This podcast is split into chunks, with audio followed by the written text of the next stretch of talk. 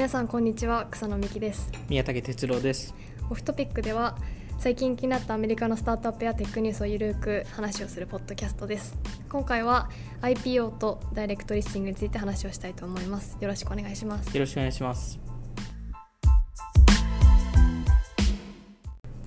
はい。ということでえっと IPO とダイレクトリスティングについて、はい、でもそもそもこう今年はテック IPO がすごい多かったなと思って。かなり多かったですね、はい、で過去にもなんていうかウーバーだったり、ウィーワークとかウィーワークは知らなかったですね。はい そうですね。最近のそのリフトだったりとか、はい、IPO が多かったですねっていうのを過去の回でもしてきたと思うんですけど今回は、はい、あの IPO でそもそもどういうふうにやるのかというか、はい、流れとかで最近トレンドになってるそのダイレクトリスティングっていう方法についても話をしたいなと思ってます。はい、はい、で今回はこう宮武さんがこう詳しい いやいやいや。ジャンルなので、はい、すごいあのいつも以上にお任せしようかなと思ってるんですけど、はい、えっと、そもそもなんていうかアメリカの IPO のやり方というか、はい、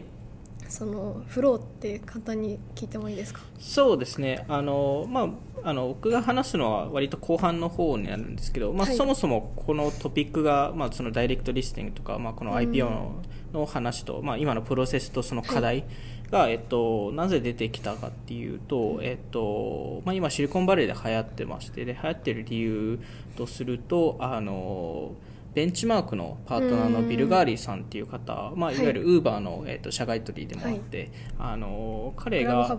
あそうですね、まさに。あので彼が、えーと、これについてかなり最近語ってまして、えー、実際にテッククランチのディスラプト、はい、あのサンフランシスコですね。秋最近あったやつです、ね、そうです。最近、えーと、あったイベントの、はい、実は裏裏で、えーと、ビル・ガーリーさん自身がイベントを開催しましてわざと合わせたんですか？まあわざと合わせてないと思うんですけど裏イベントをやってまして 意外と結構投資家がそっちに行ってしまったっていう話があったんですけど、えー、招待制のイベントでじゃ気になります、はい、で Spotify の、えーと、CFO とか話したりとかスラックのあの方が話したりとかあと,、えー、とセコイアのマイク・モリッツさんが、えー、出たりとかあのかなり豪華。ゲストを、えっとまあ、ビル・ガーリーさんは有名なので、はい、あのシリコンバレーではあの超有名投資家ですね、はい、あのそこで、えっと、イベントを実際やりまして、はいでそこのイベントのトピックはただ一つあって、ダイレクトリスティングを広げようっていう、えー、話で、えっと、ダイレクトリスティングのメリットデメリット、はい、まあ、今の上場普通の IPO のプロセスのデメリットは何かっていう話を、えっと、彼らが、えー、ひたすらやっていたというところですね。でそれがすごいあのシリコンバレーで盛り上がってまして、はい、で今回、まあ、それもあっていろいろちょっと勉強してあのちょっと話そうかなと思いましたと。直近そうですね。スラックと Spotify はそうですね。去年が Spotify で今年がスラックでで噂でいきますと、まあ、 Airbnb が、えー、来年おそらくあの1月か2月ぐらい上場するっていう噂があるんですけど彼らも半まあ半々、まあ、それ以上の確率で、えー、ダイレクトリスティングするんじゃないかと。まあはい、そうですね。最近こうダイレクトリスティングの話をよくニュースとかでこう見るんですけど自分もそんなによく分かってないのでちょっと今日教えてもらえたらなと思ってます。はい、でまあまずそのダイレクトリスティングを分かる前にはその IPO の今のプロセスを分からないとダメなのでそれそれに関してかえ関して課題があるのでダイレクトリスティングっていうのが出てきてますと。で、えっと、実際にプロセスでいきますと、まあ、これかなり後半の、まあ、いわゆる上場準備とか、まあ、いわゆる、いわゆる主幹事とか、えー、全部選んだ後の話でして、はい、えっと、そのプライシングを、えっとえー、いわゆる公募価格を決めるにあたあたり、えっとまあ、いろんなあのえー、投資家、まあえっと、信託、うん、えー、に、えっと、会いに行かないとダメと、はい。まあ、いわゆる、えっとえー、その本当に小さい時の、まあ、スタートアップが小さい時にファンドレイズ調達しに行く時に投資家に会い会いに行くように、えー、上場する時も、えっと、いわゆるその投資。家に、はい、いろんな投資家に会いに行きますと。でそれを、まあ、インベスターロードショーとかってかなり、はい、えー、よく言うんですけど、えっと、でその中で、まあ、大体あの CEO でしたり、まあ、CFO が、えっと、必ずいて、まあ、それ以外に創業創業メンバーとかもいたりしてで、えっとまあ、いろんな、まあえっと、大体、えー、個人個人、まあ、各社に対して、はい、えっと、大体45分から50分ぐらいのミーティングを設定して、まあ、それ設定するのは全部主幹事が裏でやってくれるんですけどあなるほどで、えっと、彼らの、えっと、ガイダンスのもと、えっと、いろんな人に、えっと、ミーティングをしてい。ろんな投資家に会って、はいまあ、あのいわゆる、えっと、実際に調達する時の、えー、と似たような、はい、えー、あのですかね、えっと、資料を用意して、まあ、こういう、まあ、 pitch deck みたいな。それのもっと詳細版みたいな。を、えっと、プレゼンを、えー、しますと。で、えっと、そのプレゼンの後にあのその主幹事が、まあ、裏をその投資家と裏を取って、はい、まあ、実際どれだけ興味ありますかと。この会社に投資するの。っていうのを、えっとえー、チェックしますとまあ、いわゆるその興味度ですね、をチェックするんですけどその時に、えっと、ブックっていうのがありまして、まあまあ、直訳すると本なんですけど、はい、その、えっとまあ、いわゆるプライスブックでしてそこに、えっとえー、どれだけ需要があるかっていうのを書き込むんですよね主幹事が。その各投資家各投資家ですね。で、えっと、一番興味が高い投資家だと、えっとえー、その価格が、えっと、市場に出た価格でいいとまあ、いわゆるい。くらでも、え買いますと。はい。っていう、えっと、投資家もいれば、えー、この会社だと、えー、株価何円、まあ、何ドルだと、えっと、買います、はい、100億買いますとか、はい、50億買いますとか、はい、まあ、それそれそれで、えっと、順番付けられますと。まあ、いわゆる一番、えっと、デマンドが、まあえっと、一番買いたい人が一番上で、一番買いたく、まあ買いたいけど、えー、低い値段が、えっと、一番下ですと。でそれに応じて、えっとまあ、どれだけ需要があるかっていうのを、えっと、決めてますと。で、えっと、昔だとそのそのブックすらあの発行会社が見えなかったんですけど、えー、見せてくれなかったんですよ。いや会いに行くのはあの発行会社もするんですけどそのブックっていうもの自体は主幹事が全部管理していてで、えっとまあ、ここ最近だと、えっと、全部見れるようになりましたと。で、えっと、場合によって VC も見れるようになりますと。まあ、もちろん社外取りとかで入ってる場合ですと。なんで、えっと、そこで、えっと、そうですねそこでまあどれだけあの、えーまあ、このこの信託とか、まあ、このファンドは、えっと、すごいいいので、はい、えー、もっとあった方がいいよとかこここは絶対あの受け入れようっていう話を、はい、えー、その主幹事がガイダンスするんですよね、まあ、いわゆるその発行会社としては例えば100億調達、はい、えー、するとなるとその中で、えっと、アロケーションを決めないとダメですと。なるほど。普通にあれですね。資金調達資金調達とほぼ同じで、ね、ただ、まあ、価格のレンジがかなりあったりとか、まあ、なかったりとかするんででその中で、えー、っとそうですね、まあ、主幹事が結構ガイダンスをしてくれますと。でそこで、えっとまあ、主幹事と、えっとえー、話し合ってそこで株価を決めて、うん、でえっと、その株価を、えー、その主幹事が、まあ、売りに行くと。その主幹、えー、そのブックのブックの内容を加味して、はい、そのプライシングを決めてでそれを、えっとまあ、あの上場前までに例えば100億調達したければ、うん、えー、上場前までに100億分を、えっと、調達しに行きますと。でそれで実際に、まあ、IPO をしてで、それでその後初値が、はい、えー、決まると。いう形に、えっと、今なってますと。なるほど、はいなので結構この主幹事っていうのがメインプレイヤーとして入ってまして、まあそれは、えっと、理由としては簡単でして、あの、やっぱり、あの、スタートアップを立ち上げる人ですと、まあ、あの、運が普通によいいだけでも、えー、まあ、運がよ、運良くて1回上場できるかどうか。じゃないですか大体の人って、はいはい、まあ、2回できる人なんてほぼいなくて、1回ですらすごい難しいじゃないですか、はい、えーそれそれに比べてバンカーですね、まあ、あのその投資銀行とかは、まあえー、年間3 4 0件とかやってるのが普通なので、はい、あの彼らとしてはすごいあの信頼性があると、まあ、何回もやってるのでプロセスを彼らに任せたらいいんじゃないかと。いう話で、えっと、かなり、えー、その新あ、えーと、主幹事、まあ、バンカーに、えー、力があると。かなり、まあ、彼らの、えっと、言い分が通りますと。なんかこの前前にやったそのウーバーの上場の会で、はい、その主幹事の決め方モルスターになったと思うんですけど、はいはい、その決め方が結構いろいろ面白かったって話があの前回であったと思うんですけど、はい、今人気の主幹事の会社ってどこら辺なんですか？今ですとテック系ですとゴールドマンとモルガンスタンレーがやっぱり多くてでその中で JP モルガンが、えっと、3番手で入ってまして、でそこがまあ2番手ぐらいになろうとしてるみたいな話は聞きますね。でも主にその 3,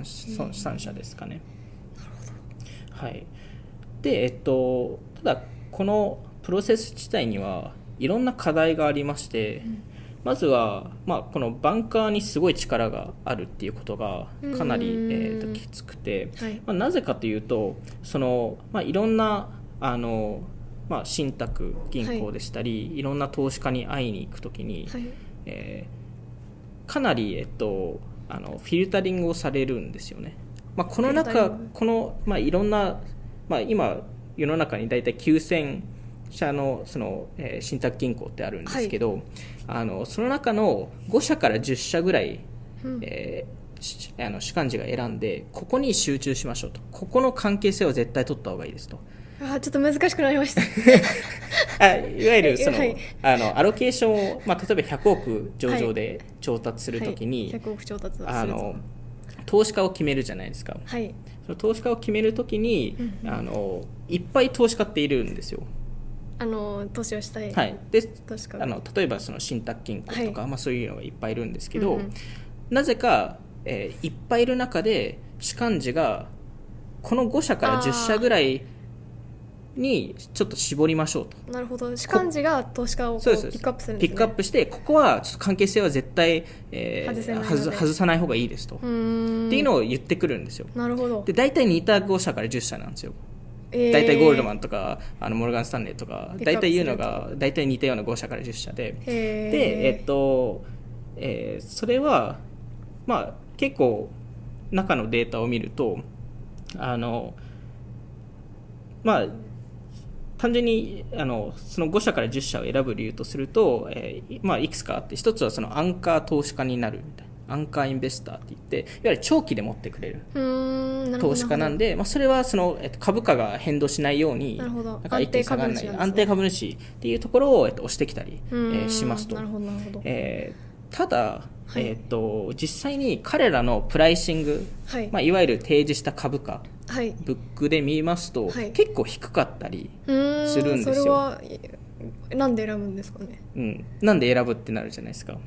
えあの普通にお付き合いでって感じですか？で実際に見るとまあクライアントなんですよね。ああなるほど。っていうのもあって、まあ、ちょっと後々ななぜバンカーがそういうことをやってるかっていうのを見るんですけど、はい、まあ、そういうのが、えー、ありますと。でそうするといわゆる需要を無視してるっていうことになるんですね。いわゆる高い値段がのバイヤーがいっぱいいるのにその中でなぜか低いバイヤーを選んでますと、うん、でそれはまずおかしいですよねと、はい、でえっとえー、さらに、えー、バンカーが大体、えー、その株価を決めるときに言うのがオーバーサブスクライブドにしましょうと。なるほどで、えっと、オーバーサブスクライブドっていうのはその予想以上に投資家が集まりましたっていう。まさにそうですね。で大体10倍から20倍ぐらいにしましょうみたいなことを言ってくるんですよ、はいまあ、いわゆるその、まあ、この株価だと、えーまあ、10人しか入れないのに100人入りたいですみたいなことにしましょうと、はい、でもそれって普通に考えるとこれって需要を見逃してるっていうことですよね、はい、確かに。で多分あのバンカー側としますと、まあ、いわゆるあのちゃんと100億調達したいっていう話で、株価をちょっと下げた方がいいんじゃないみたいなことを言ってるかと思うんですよ、はい、でも結果としてはあの、えー、一番その主幹事に全部任せてるので創業者が、まあ、いわゆる自分がそのプロセス分かってないのででバンカーは3 4 0回毎年やってるんで彼らに任せないとよく分かんないことになってるみたいな。なるほど。っていうのがギャップがあってこういう、まあ、あのことをいろいろバンカーがやりはじ、まあまあ、昔からやってますと。で、えっとまあ、もちろんちゃんとした理由もあるとは思うんですけど、はい、まあ、一応今こういう状況になってますと。で、えっと、そこで、えっと、あのよく起きるのが、まあ、えっと、初日、まあ、公開した初日に株価がかなり上がる傾向がありまして、ねはい、まあ、アメリカだと IPO ポップって言うんですけど、はい、そのポップで、えー誰に対して意味があるのっていう話を、えーと、ビル・ガーリーさんとかが、えー、問題提起して、ね、はい、あのそれって発行会社にとって意味ないんですよ。なぜかというと公募価格で調達してるので、はい、その100億って、まあ、例えばあの、えー、実際に事例を出しますとデータドッグっていう、はい、今年 IP をしたテック会社があるんですけど、はい、えー、そこの公募価格が、えー、27ドルでしたと。で、えっと、実際に、えっとえー、初値ついたのが40ドルですと。ええ倍ぐらい違います？大体1.5倍ぐらいですよね。あの上がってますと、はい、で、えっと、ただ、えっと、あの士官時は、えー、オーバーサブスクライブと、まあ、いわゆるめちゃくちゃ需要があったっていうのは知ってまして、ね、えっと、35倍オーバーサブスクライブだったんですよ。でそれは、えー、実際知ってたんですよ、はい、なのにこの株価に設定していてそれってどういう意味合いかと言いますと実際に、えー、っとその会社はその、えーまあ、40ドルの株価で調達できたわけっていう話、ね、分かってた話ですよね。はい、でその価格で調達、えー、していれば、うん、えー、まあ、いわゆる300億分ぐらいの価値を、えー、そこで、えー、見逃してると損してますと。うんはい、で、えっと、それが、えっと、実際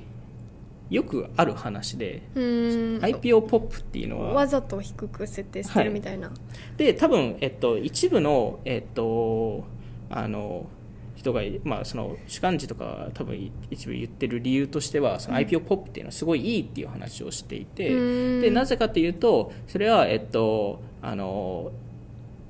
なぜか今のメディアだとそ、えっと、初日に株価が上がるっていうことがすごい、えー、いい会社として見られるからっていう話で、まあ、すぐに下がるよりは上がった方がおおってなるからっていう、うん、っていう話なんですけどそれってすごい短期でしか見てない本当にでで特にアメリカのメディアってすごいウォール・ストリートを短期しか見ないってすごいバカにしてるのに、はい、なぜかこのそうですそうですななぜかこの IPO ポップはなんかメディアがあこの会社すごいいけてるじゃんみたいなことを短期で評価してめちゃくちゃ短期で評価してますと。でもそこではないですと。へえそれ面白いですね。なので結局この IPO ポップっていうのは、はい、単純にあの主幹事のマーケティングの戦略でしかなくてまあいわゆるあの全部任せて、えー、全部任せてくださいと、はい、でえっと、えーあとはあの、えーと、実際上場、まあ、例えばニューヨーク、あのえーと、取引所現所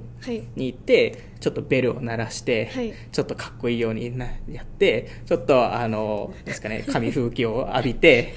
でみんなチヤホヤチヤホヤされてでメディアであのポップがあったからなんかすごいいいように見られてで、えっと、いいじゃんみたいな。っていうで裏でうちら金儲けしますよっていう。っていうスキームになってるんじゃないかという話がありまして。そんな単純な、はい、単純というかまあうん、まあ、自分が主幹事担当したところが伸びてますよっていうのを確かに見せれますもんね、うん、そうなんですよね。で,、えっと、でそこで実際にこれってでも別に今年だけの話ではなくて昔からこの IPO ポップっていうのがあって、はい、で実際にそこのいろいろあの数字をあの分析した、えー、フロリフロリダ大学の教授がいまして J. リッターさんっていう方なんですけど、はい、あの一応アメリカではミスター IPO って言われてるんですけどミスター IPO, ミスター IPO ってあの、まあ、いろいろ IPO の分析とか彼やってるんですごい名前。ミスター IPO って言われてるらしいです。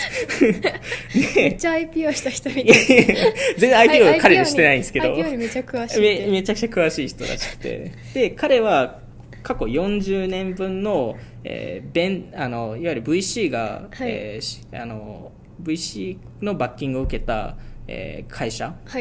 の、はい、えっと、IPO を見た結果、うん、えー、この初日だけでそのいわゆる公募価格と初日、まあ、24時間、えー、公開されされた後の株価を、えー、見ますと大体まあここ40年ぐらいで17兆円ぐらいの損をしてるんですよ。発行会社が発行会社側が。ででぶっちゃけこの主幹事も例えばこのこのあの信託銀行がいいって、はい、その5社から10社選ぶじゃないですか、9000社いる中で、はい、でそのアンカーインベスターだからいいじゃんみたいな話をするじゃないですか、うん、でもそのアンカーインベスターってあの特に何年持つっていう義務も何もなくて初日に売ってもいいんですよ。ただのその印象というか印象です、ね、過去の経験の中で、はい。ここは安全安定株主みたいな。ただ別に半分最初日に売ってもいいですし。別にそういう規約はあるわけでは何も規約はないですと。まあ公開株なんで もう自由ですと。いう話なのででここここ18か月間では、えっと、それが、えー、1.2兆円分ぐらいの価値が失われてるんですよ初日だけで。なんで結構加速してるんですよ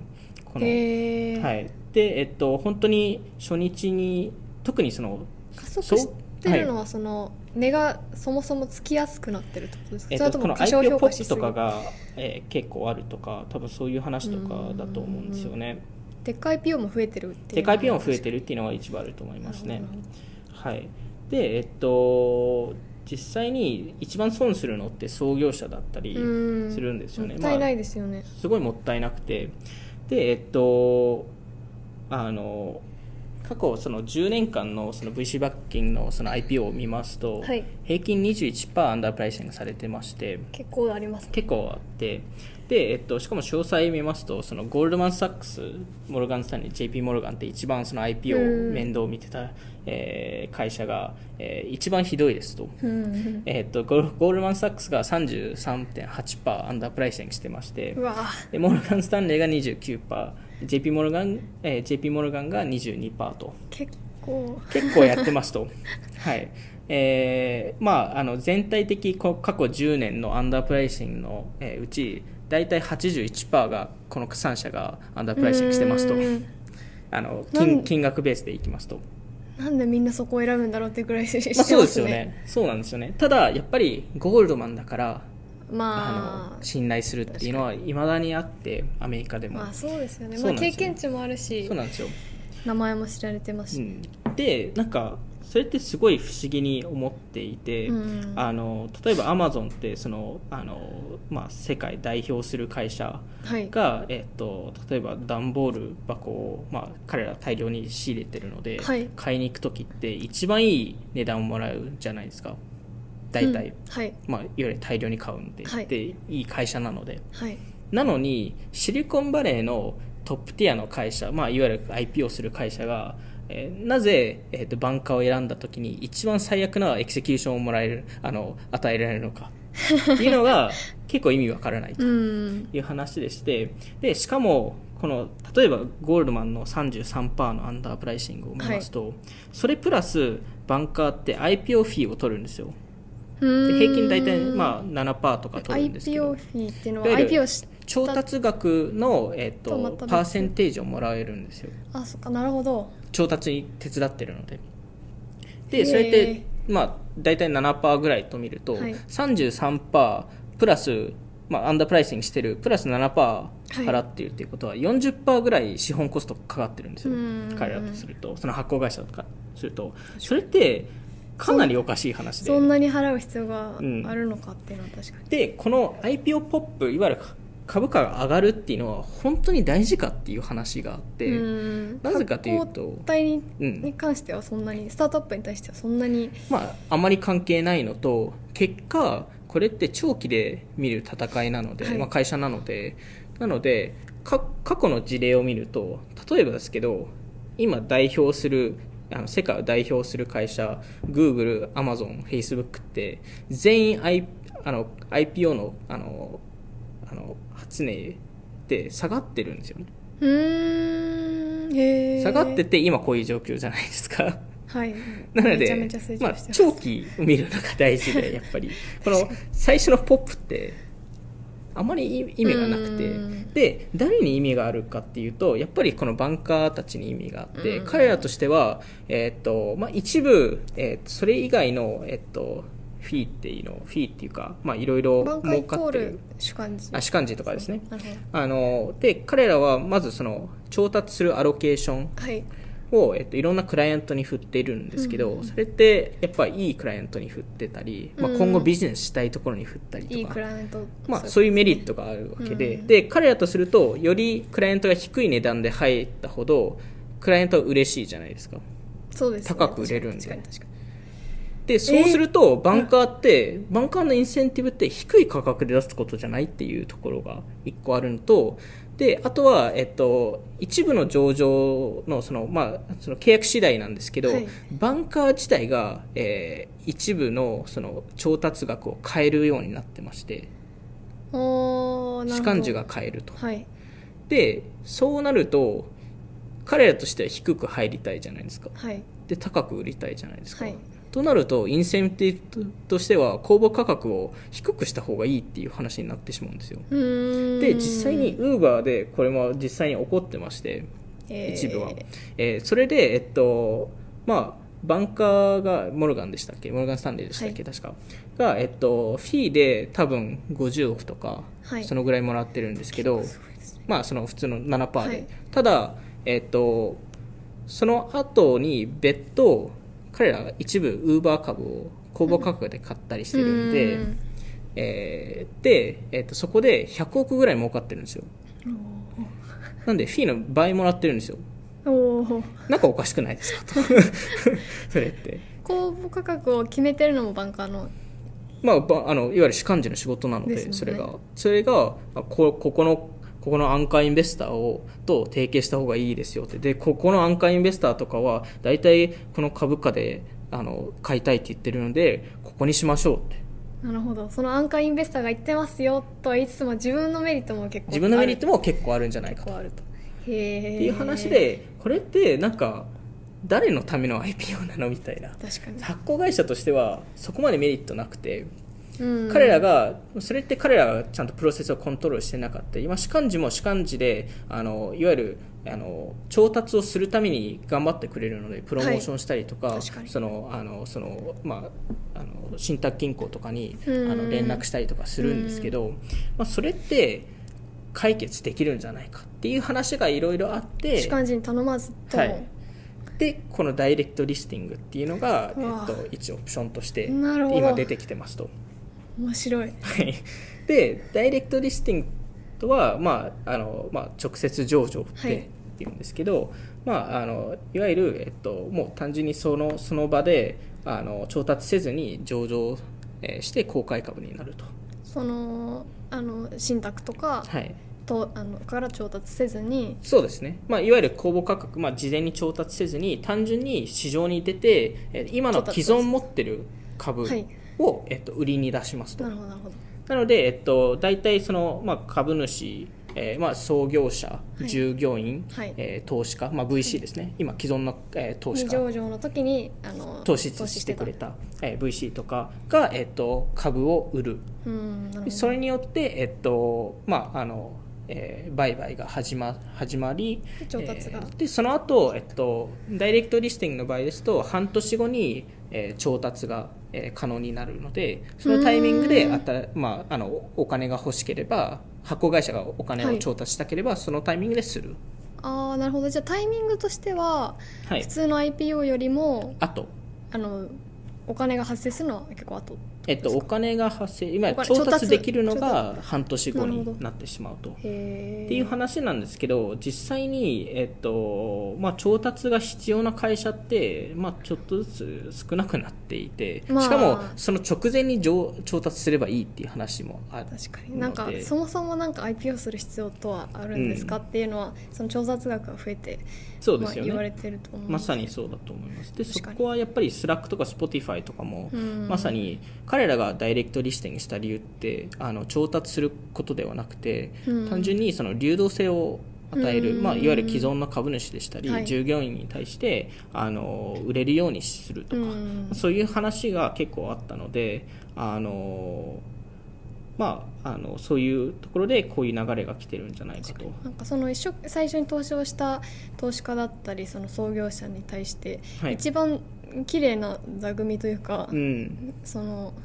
頑張った人たちが報われる。そうですね。特に創業者にはっていうのは、うん。で、ダイレクトリスティングですと1日目からやっぱ創業者とか全員売れるのでロックアップみたいなロックアップっていうのがなくて、まあ、通常の IPO ですと大体半年のロックアップ、まあ、いわゆる、えっと、既存株主が全く株を売れない、えー、ことになってましてでその理由としましては、まあ、いわゆるその一気に売ってしまうといろいろ株価が変動してしまいますと。で、えっとまあ、それ以外に実は主幹事、まあ、バンカーってそれ以外にあのもう一個の理由でロックアップってつけてるんですよね。でその理由としましてはあのその半年後に、まあ、結局半年後に既存の株主とか売ってしまうじゃないですか。でそれで株価変動って起きる可能性ってあるじゃないですか。うん、でそれを起こさないように、えー、もう一回調達しましょうと。ほうもう一回セカンダリーリスティングって言って、はい、もう一回調達できるんですけど、はい、でそのタイそのタイミングでもう一回同じプロセスをやるんですよ。え？バンカーって、まあのもう一回、はい、そのブック。ブックを使って調達をこのこの会社がいいってこのこの信託銀行いいですよっていうレコメンして。2週目できるんですか？2週目ができるんですよ。大体そこのフィーって結構高かったりするんですよ。へえでそれを、えー、やってまたセカンダリーフィーをもらってでまたちょっとディスカウントしようよみたいな、そうですそうです。まさにビジネスなんですよ。で、えっと、彼らがそのダイレクトリスティングやややらない方がいいっていう、えー、話をしてる時はあの最初に、えー、公開株になる時に、はい、売る人が少ないんじゃないかと。うんなるほど。でいわゆるあの売るボリュームが少ないと買うボリュームも少なくなるので上場として成り立たないと。でそれは確かに、えっと、いい懸念点でして、はい、でただそれを、えっと、VC が売らないっていう話はなくてやっぱり VC も売りたいですし従業員も売りたいですし、うん、ではい、で実際に Spotify も Slack もかなり売ってるので,、で Slack とか特に3社の VC が40%ぐらい株持ってたので Slack の。彼らが一部売らないと結構まずいことになってたと思うんですけど、うん、実際売りまして結構。でもそれなんていうかもっと持ってたらそのうんまあそうですよね確かに、うん、すぐ、まあ、売りますよね、うん、でまあいろんな懸念点がダイレクトリスティングで出てるんですけど一つよく言われてるのが、まあ、いわゆるあのよく世の中に知られてないと、えー、ダイレクトリスティングってできないんじゃないかと、まあ、いわゆる昔だった、まあ、あの昔っていうか、まあ、通常のプロセスですと、まあ、あの主幹事がプロモーションしてくれるんでなんでいろんな信託銀行とかその会社のことについて知ってもらえるみたいな、はい、でそれってでも今このテクノロジーがこれだけある時代で本当通用するあの話かっていうと 全然通用しなくて。でしかも結構信託銀行とかあの大きなあのその投資家とかは結構そのレーターステージのラウンドに入る傾向に今なってるのでそもそも結構その会社を知ってますと。確かに。で、えっと、例えば、まあ、Spotify とかなんですけどあの16時間の,、えー、その会社説明の動画を流してるんですよ。どこにですか？ネットに。あしかもライブストリーミングとかも普通にやってるんですよ。えそれはえっと一般一般に、えっと、知らせるために。いわゆる彼ら特に。そんな動画があるんですあありますあります。で特に Spotify はその CFO はすごいそこに対して懸念懸念っていうか考えてましてあの誰一人、えーえー、そのどの投資家も、えっと、イコール、まあ、同じ情報量をも、えー、あの提供したいと。なんかこの会社だけよりもっと持ってるっていうのはもっと Spotify のいいところとか悪いところを持ってるっていうのは、えー、与えたくなくてフェアに全員同じ情報を提供しますと。なので16時間の会社説明の動画を作って それを出してますと。なるほど。なんかまさにそのかそのなんていうか主幹事がこうなんか選ぶ選んだその人たちっていうよりは本当に平等に情報を与えてまさにそうですね。いいところを選ぶっていうのができると。で、えっと、それをやることによってそのまあ結構主幹事が選ぶ5社から10社のうん、まあ、あの信託金庫とか投資家は損するんですけど、うん、残りの9000 9000社、はい、あとは一般？一般？一般人？普通の一般普通の一般投資家がえー、基本的にこのプロセスに一般投資家って入れないのでですよ、ね、急にダイレクトリスティングになると誰でも入れるようになりますと、いわゆるあの自分がそのその株価で高い株価で買おうとすると裏であのアルゴリズムがあってウォール・ストリートで、まあ、ウォール・ストリートっていうかあのあの取あの取引所で。はい、でそれでマッチされたら、えー、買えるようになるんですよ。でそこのそこの仕組みってすでにもう出来上がっていて昔からその仕組み自体はあってでそれを、えー、活用してるだけですと。でで今までですとやっぱりそのプロモーションできないとか世の中に知られてないっていうのが、まあ、一部の確かに懸念点としてあったんですけど今だとやっぱりまあ YouTube でしたり、まあ、いろんなプラットフォームがある中で会社を知ることなんて全然できますと。Spotify なんてみんな知ってますもんね、まあ、Spotify とか、まあ、今回 Airb とか、まあ、Slack とかは割と知られてた名前なんですけど、はい、まあ、普通の他の IT じゃない会社でもなんていうか全然なんかそういう情報を出せば、うん、まあ、投資家はそういうのを勉強するいろんな会社を勉強する仕事でもあるので、うん、いいこそこであの全然ネット配信でやれば、うん、あのできるんじゃないかと。で多分後々そういう専用のサイトができるんじゃないかなと思ってまして。いわゆる Spotify のあのあのそのダイレクトリスティングするにあたりの、えっと、まあ、動画がいっぱい動画ここにありますとか資料とか。資料とか全部ここにありますみたいな全部公開していますみたいな。そのサービスいいですね。なんかで出そうかなと思ってまして。確かにその、うん、IPO をこう民主化するみたいな。そうそうそうそう。なんでそういうなんか時代に入ってきてるのかなと思うと結局その投資家がそのバイサイド、はいまあ、いわゆる株を、はい、買う方なんですけどあのほとんどの例えば100億調達する200億調達する会社、えー、だとあの、まあ、結構アロケーションが限られているので、うん、その安価インベスターは、まあ、20億30億ぐらいあの確保できるかもしれないんですけどその他の、えー、信託銀行とかってあのその彼らとしては多分20億30億超あの出資したいのに、はい。えー、実際に上場時のそのあの、えー、公募価格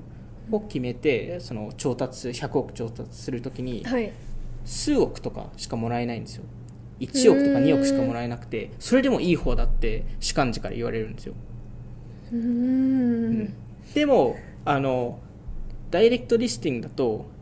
その株株価ベースなのでいわゆるちょっと高く張りますとかって言うと、あのちょっと高く買いますっていうとあのその、まあ、払った金額、まあ、その株価であのいくらでも買えるので、まあ、ちゃんと流動していればいいんですけど、はい、なのであの実際にこ今回の、まあ、スラックとか Spotify で見たのがあのより大きなポジションを最初から取れた、えー、信託銀行とかバイサイド側がいまして昔だとその結構長年かけて、はい、そこの徐々にスラック株をいっぱい取得するみたいな いろんな一般の人から買い取ったりして、はい、結構大変だったのがあの一気にそこも取れたと。なるほど。で逆に言うとそういう会社の方が anchor investor として結構あの、えー、ちゃんとしてまして。確かに。で彼らだとなかなか入れないのがこのダイレクトリスティングに応じて結構入れてちゃんと大きな額も彼らを投資できて、えー、よりいいプロセスになってるんじゃないその発行体側はそのここが投資したいですって言われた時にこちらにしますっていうことはできるんですか？操作えっと、基本的にできないです、まあ、いわゆる公公開株になっているので、まあ、流動しているものに関してはあの、まあ、その裏のアルゴリズムベースで全部マッチングされますみたいないうところなので、まあ、あとはやっぱりそのあの、まあ、従業員創業者、はい、あの既存株主が、えっとまあ、初日から売れる、はいっていうところであの、まあ、彼らとしても、まあ、メリットが出るんじゃないかと。で結局ロックアップ、えー、するまでに株価が下がったりする傾向がよくあるので、はいうん、なんかそうすると結構従業員が一番儲からないのでで結構シリコンバレーの一番あのかわいそうな人たちってスタートアップの従業員が一番大体かわいそうで創業者って結構途中途中抜けたりできるんですよ、まあ、一部抜けたりとか、はい、まあ、今回の WeWork とかもまさに多分一番ひどい例なんですけど そのあので大体か、えっと、投資家 VC 側は、はい、あのダウンサイドリスクを守るために優先株とかあのいろいろ条件をラチェットとかいろいろ、まあ、ちょっと詳しく話すとあれなんですけど も設けてるんで、はい、最最悪1倍回収とかが結構できたりするんですけど、うん、えー、従業員って一番レベルが低くて、うん、まあ、いわゆるストックオプションとかしか持ってないので、ね、あの意外と儲からない、うん、意外と損する人たち仕事に貢献しているのに。そうですそうですそうです。なんでそこも、えっと、ちゃんとケアできるようにこのダイレクトリスティングっていうのが、えー、今これから主流になるんじゃないかと。で実際に、えっ、ー、とこれ多分来年はおそらく56社ぐらい出るんじゃないかと、ダイレクトリスティングするのが。はい。でえっとまあ、今後これをもっとどうやって増やすかっていうのが、まあ、ビル・ガーリシャンとかが結構、えー、なるほど、まあ、あの頑張ってるかなと、まあ、VC 側からしても嬉しい話、まあ、すぐ売れますからね、ね、確かに、うん、へえ面白いですね、はい、で実際に今そのまあ、ゴールドマンとか、はい、あの JP モルガンとかモルガン・スタンレーの話をちょっとあの悪く 見えるように話しましたけど 実際彼らもあのこのダイレクトリスティングっていうのは気づいてましてあので実際にあ今回スラックとか Spotify も実際手伝ってるんですよ。はいですよね。その主幹事の仕事を全部自社でとかできないですもんね、はい、なので結果としてはその IPO 調達のフィーは取らないんですけどその管理とかそこのフィーは、えっと、取れるんでそこで手伝うっていうのを実際今やってますと。で実際このこれが主流になる可能性もあるので彼らが、えっと、そのアメリカのあの政府の SEC とかも、にも話してましてこのダイレクトリスティングのプロセスをよりよくできないかみたいな。っていう話も実際行われてますと。バンカーの人もじゃあ結構前向き結構前向きな、えっと、人も、えっと、いますとで例えばそのダイレクトリスティングだと初日に調達できないのが調達できるスキームをスキームを作るとかっていうのをいろいろ一緒に考えてるっていうのが今の現状なのでまあ下手すると来年再来年ぐらいにその新しいダイレクトリスティングの、えー、プロセスが見えるのかなと思いますね。えー、なるほど。あれですね。でもその珍しいですもんね。スポその IT 以外でも、うんをあったりするんですかね？IT 以外ですとちょこちょこ多分ダイレクトリスティングってあると思うのではい。あでもそっかなるほど。うん。うん、でまあそうですね。スラック Spotify もゴールドマンモルガンあと2社ぐらいあの実際に関わってたらしいので、はい、でも確かにその創業者の人はほぼ初の IPO だから情報まあたまあ、勉強は勉強っていうか多分分かるとは思うんですけど、その主幹事のこのやり方に対しての知識量って結構、情報の非対称性があるから、こう確かにその主幹事の方ががすごいこの仕組み提示されたら、なるほどってなる ななっちゃいますよね、うん、確かに、まあ、ここれはもうあのしょうがない経済理論として証明されているもので、うん、なんか片側が一生に1回しかやらないことでもう片側がその年間に20回40回ぐらいやってるところってあの圧倒的なあの差が出てくるのであのどっちがどっちのえっとあのなんですかねあの、えー、どっち側がメリットするかっていうとやっぱりあの経験がある方がメリットするようにできちゃうので。VC もそういう面もある。VC もそういう面もあると思います、ね、やっぱ調達の知識ってやっぱり持ってるので契約書の契約書の知識も持ってるのでそこの仕組みの提示をするときにやっぱりかなり知識を持ってるので、えっと、アドバンテージ取る人も全然いるかなと思いますね。なるほど。なるほど。はい。そうですね。